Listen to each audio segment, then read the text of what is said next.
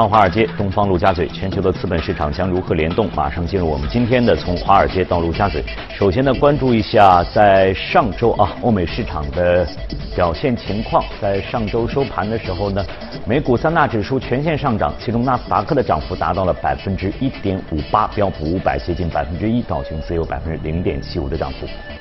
再来看一下欧洲的三大指数，同样飘红啊。德国 DAX 指数呢是零点四零，英国富时零点五五，法国 c c 四零是零点一八。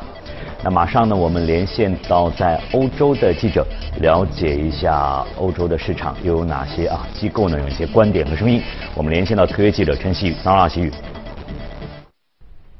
嗯，好的，主持人。受到较为积极的经济数据的提振呢，上周五欧洲股市以全线上涨结束了一周以来的起起落落。从日内公布的经济数据来看，英国四月服务业 PMI 显示新订单连续第四个月萎缩，创金融危机以来最长的萎缩记录。有市场分析认为，英国经济在第二季度开始略有停滞，前瞻性指标暗示近期的需求持续疲软。脱欧方面，英国首相特蕾莎梅较为乐观，认为接近与反对党工党领导人达成的脱欧协议，其中涵盖了关税。联盟和工人的权利问题。而上周五公布的英国地方议会选举结果显示，执政党保守党和反对党工党因为处理脱欧问题不利，在选举中遭到了重挫。上周五，欧盟委员会主席容克空该表示，德国央行行长魏德曼是接替欧洲央行行长德拉吉的合适人选。魏德曼长期批评欧洲央行的超宽松货币政策，并且不断呼吁尽快退出宽松货币政策，实现货币政策的正常化。本周，欧元区、法国、德国、意大利都将公布四月综合 PMI。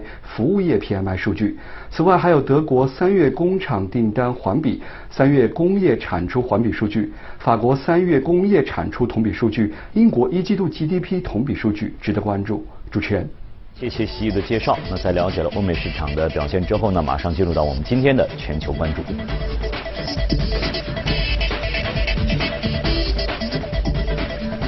好，今天我们邀请到的是秦毅来关注全球市场。可能这两天大家最关注的就是巴菲特的这个股东大会。对，今天我们的话题也跑不掉。对，呃，六个小时左右，嗯，五十五十多个问题，嗯，可能大家也比较，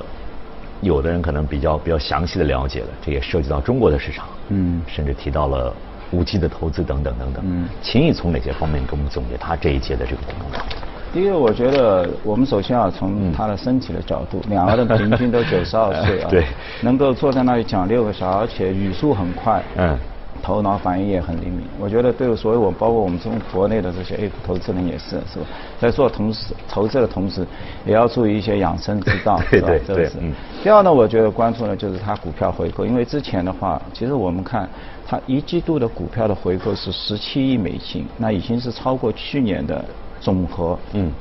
那也反映了可能就是，目前他账上自己有一千一百四十亿美金的现金，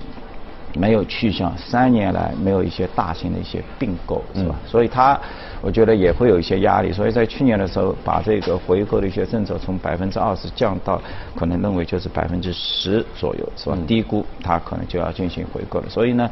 我觉得从它现目现有的这个市值的角度，因为它现在已经是第六大市值公司，出前五大都是科技类公司，嗯它排在五千多亿，以它现有标普五百的比较常规的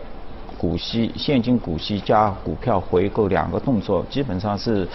它应该是，因为它比较少是现金分红。啊，它主要可能采取股票回购，应该是在像它目前五五千亿市值的话，应该是在一百亿到一百五十亿美金之间，所以平均一个季度应该在三十亿。那么现在的话，我们看到的只是说一九呃一季度的话，它是十七亿啊，所以呢，而且觉得它今年一季度的话也比较好，利用了一个市场，因为我们看整整体美股。涨幅比较大，但沃伦巴菲特股票的话，可能涨幅不到百分之五，是吧？它是明显落后于整个标普五百的。那当然呢，因素也比较多。第一个呢，就是说它的持股现现有的一千七百亿美金的一个持股里面，金融股占的比重比较高。但恰恰今年的话，整体虽然。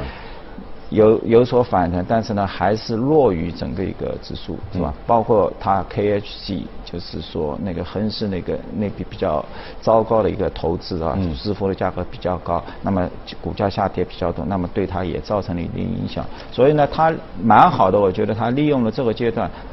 在它的那个包括下的一个 B 股上面做了一定的这个回购，现在明显它的 B 股涨幅就比较好，是吧？我觉得第一个就是大家要关注它的一个就是说一个回购，因为对持它的持有者而言，这个意义就显得就非常的重大。当然，它很快的在西方石油上面找到了它的感觉，因为这个就回到像零八年的金融危机，他买美国银行。包括买这个高盛集团，就是类似的一些 deal，就是怎么说呢？金额很大，一百亿美金，拿到优先股，股息百分之八，在现有我们看到周五的时候，国债收益率只有百分之两点五，这么低的情况下，他还能拿到八个点的一个 deal，那证明他的还是能够做比较大的一些交易，是吧？所以这个也是可能我们也也要去关注。第三个呢，我觉得。他谈到了那个 Amazon 是吧？因为对于所有价值投资啊，对于所有基金投资而言，你现在就是说整个一个标普五百当中，科技股的含量已经占到了百分之三十多，嗯啊，这前五大的话，都前三大都是一就是万亿美金的，谷歌也好啊，呃，谷歌没包括像苹果、Amazon 这些，就是说如果你不持有这些头部公司的话。你很难去跑赢这个标普五百这个指数，所以目前巴菲特的话就是，OK，我就持有苹果，我也持有亚马逊，然后他也把亚马逊的话作为一个价值投资这么一个评论，说 OK，我不不能因为 Amazon 是一个科技股，它股价一千九百六十美金，啊，盈利目前似乎 PE 水平很高，那我就说它不是，因为其实你去。看从一三年到一九年这么整个一个六年时间是吧？整整体美国它的 PCE 就是它的个人消费，它每一年的增长的话，大概也就是百分之二到百分之三左右的一个水平是吧？但是在这个期间六年时间，亚马逊它在整体美国 PCE 的一个比重从百分之两点几，现在已经要增长到接近百分之八、百分之六点几，嗯，增长了一个三倍，就是一个它吃到了自己的整个一个电商的一个红利，嗯嗯，因为整体美国电商也好，就是在 PCE。就是包括线上线下的这个消费水平在百分之二左右一个比较低徘徊的时候，整体电商是百分之两位数的一个增长，所以这是一一大红利。第二个就是 Amazon 自身。在美国电商的一个地位、一个市场份额，从它一三年的只有百分之二十不到，现在的话已经递增了百分之七十，达到百分之三十五。所以有可以说，它基本上是代表整个美国零售业的一个增量水平，是吧？所以从这个角度的话，我觉得他们也反复的，就是说。呃，反省为什么我不去早一点？但我也看了一下财报，就是说，应该说完全符合它的标准的话，应该是从二零一六年，就是说那个点就是 Amazon，就是说它的一个现金流，它的一个自由正正向的一个现金流产生了一个重大的一个变化，就是说比二零一五年递增有百分之一百，就速度很快。然后我们现在来看的话。基本上像 Amazon 的话，一年可以产生两百多亿美金的一个现金流，就是到二零二零年左右，是吧？这个就明今年或者明年，所以它完全符合它的这样的一个现金流的水平的话，已经完全超越超越那个沃尔玛特了，已经就是说，我们传统认为沃尔玛特很大。盈利很高，但是你去看最底端的这个 free cash flow 这个自由现金流的话，它已经完全正向了。所以我是从这个角度再去理解它为什么他说哦，现在这个公司其实是一个价值投资的这个公司了，不是传传统我们意义上的一个科技的一个概念，是吧？嗯，所以持有头部公司，这个是他所所秉持的这样一个一个一个理念在里面，坚持价值投资等等等等，是传递出了比较。确实的这样一些信息，从这次这次的这样一个股东大会当中啊，那么呃，刚才在我们预报的标题当中呢，我还关注到一点，说他是力挺鲍威尔的。嗯，这个我不知道是从从是在他的这个这个发言当中，我们从哪些方面可以去，他这个力挺的话，对于整个的这样一个市场的走向，甚至包括美联储的话会产生什么样影响？那因为现在 Trump 的话，可能认为就是说频频繁的去干预，对，是吧？加息不加息？对，因为现在的话，这个牵涉到所谓这个现代货币理论 MMT 是吧？那现在的话有分成两派，因为这个是一个以前，因为以前我们知道，OK，你出来的话，你要么就拿里根，里根的话我就开始降税，是吧？那么要么到凯恩斯，我就扩大政府的那个支出。那么到 M I T 的话，我两者我就兼兼合。那你又要减税，你又要扩大支出，你的钱从哪里？嗯嗯。那么现在这个理论的话，认为其实也就加大了政府在经济中的一个话语权，就说 OK，政府无所谓，你居民你有可能破产，你不能降了收入，你要去买好房子，但是政府可以。是吧？所以在现有的这个情况下的话，那这套理论的话又开始出来了，就相当于 OK，我现在要进行一个减税，那么股票的话是不断的一个上涨，同时我又要增加大政府的一个投资的力一个投资的一个力度，那么我的双赤字会越来越高。按按理的话，有些比较传统的一个经济理论，OK，你要开始要有。有所克制，压缩你的开支。对压，因为你的你的那个赤字越来越高的话，你的美元就支撑不住，是吧？那么，我看昨天也是现在我们中国投资人也非常熟悉的桥水，就是的 CEO 就是 Dario，他在中国也现在也非常活跃，他站出来也是公开支持这个 MMT。那巴菲特的话，他是站在。他的一个反面，他认为 OK 还是要发挥美联储的一个作用，不能因为现在，因为他们的理论就是说 OK 你现在央行、央行、联储也好，就是说通胀那么低，而且你的就是说基本上都到零利率，马上要走入到日本的负利率的一个状态了，是吧？你已经失效了，是吧？呃，就是说这一套依靠这个美联储去调节这个经济的这个功能，你们这个地位。下降了，嗯，那么应该扩大政府在这个经济中的一个话语权。话语权主导。可能对温巴菲特这些的话，他可能这种市场派的话，并不是很对，因为他从事的是一个金融加保险，主要啊，嗯嗯，包括当然也有一些铁路一个多元化的，他还是比较崇尚就是说自由，不希望就是说政府在这个经济当中更会有更多的一个干预，是吧？嗯嗯，因为金融嘛，包括。挂上来的话，对金融的本身的话，它也是在一个去监管的一个状态，是吧？就是说，所以我觉得站在他的一个角度的话，也比较好，因为他自己也认为鲍威尔是目前也而言是一个最好的，因为他既有理论，也是以前 PE 股权投资的一些执行 CEO，应该是经验相当丰富，他认为是一个最佳的人选。但我觉得。呃，不管怎么样，当然就是说，现在大家达里奥他自己也承认，哦，如果我们所有的人去，我们现在 MMT 理论的话，有可能如果政府行为不当，是吧？因为更多的一个权力集中到他的手中了，是吧？那么可能也会产生所谓以前完全放任金融市场自己去运作的时候，这样会间接对市场产生一个什么样的一个影响？在这里面有可能？呃，我觉得就是说。可能目前而言的话，就是大家还比较习惯于，就是说联储有这样一个美联储是吧？嗯。就是设定一个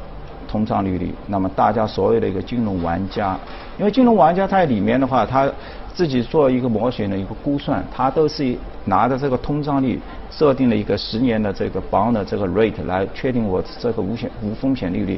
一旦政府大规模的一个介入的话，那么这样的一个比率，可能大家就觉得无法适从。嗯，我没有了，我也不知道在哪里。一种一种一种习惯，一种沿袭被打破了。对，因为现在只要通胀率在，我可以不断的去，因为从政府这个角度的话，我就是要充分就业。现在三点几可能觉得还不够。嗯。就是就是你以前的理论你可以改掉了，就是以前达认为达到三点几，通胀一定要上来。现在这个菲利普曲线已经已经不再奏效了，那么你们可以不用了，是吧？所以，呃，我觉得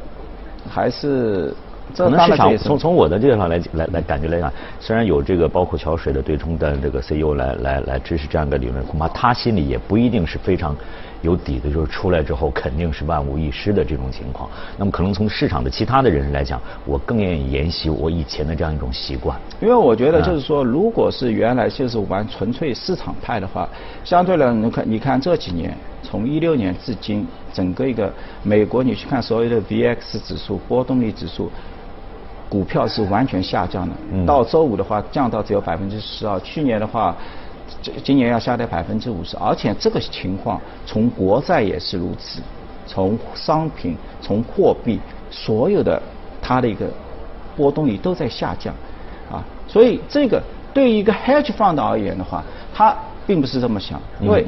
所有的波动率下降，因为它它很难赚钱，因为它它是一个绝对收益，它就是从价格的一个上涨波动，从市场的波动中它去赚钱，所以它希望有一些 hedge fund 的角度，就是我们多一点 micro，就是宏观的一些不确定性过来，那么。如果是 MMT 理论的话，我觉得这个进来的话会增加一点宏观的一些不确定性。嗯嗯。那么从它 hedge fund 自身的角度的话，他们能够找到更多的一些市场的一些 deal 的一些交易的一些机会，因为不确定性大了嘛。你现在的话，所有的人都在他预联储的一个指引底下，大家过的都都一下子能看到明年它基本上的一个政策，那都不大会有太大的这个变动，是吧？是什么都是预先设定好。好的，是吧？当然，对于沃伦巴菲特而言，他很舒服，因为他做实体经济的，然后他股票又不抛，他拿在手里动不动的，所以他希望一根很平缓的一根直线，啊，所以他甚至在他今年股东大会还对 PE 的一些利用一些杠杆啊，或者从一些内部收益率的角度，要就是说，OK，你持有现金，你们还在那里收管理费。但是呢，你在算你基金的回报的时候，你算你是算你的内部回报率，就是说你使用多少钱的那个回报率。这个对于这样的观点，反正各家都有各家的支持的一些理由，也都各家从自身的利益来出发来考虑的更多一些啊。好，市场方面的情况我们先简单的关注到这里，下面呢我们再来了解一下今天的热股。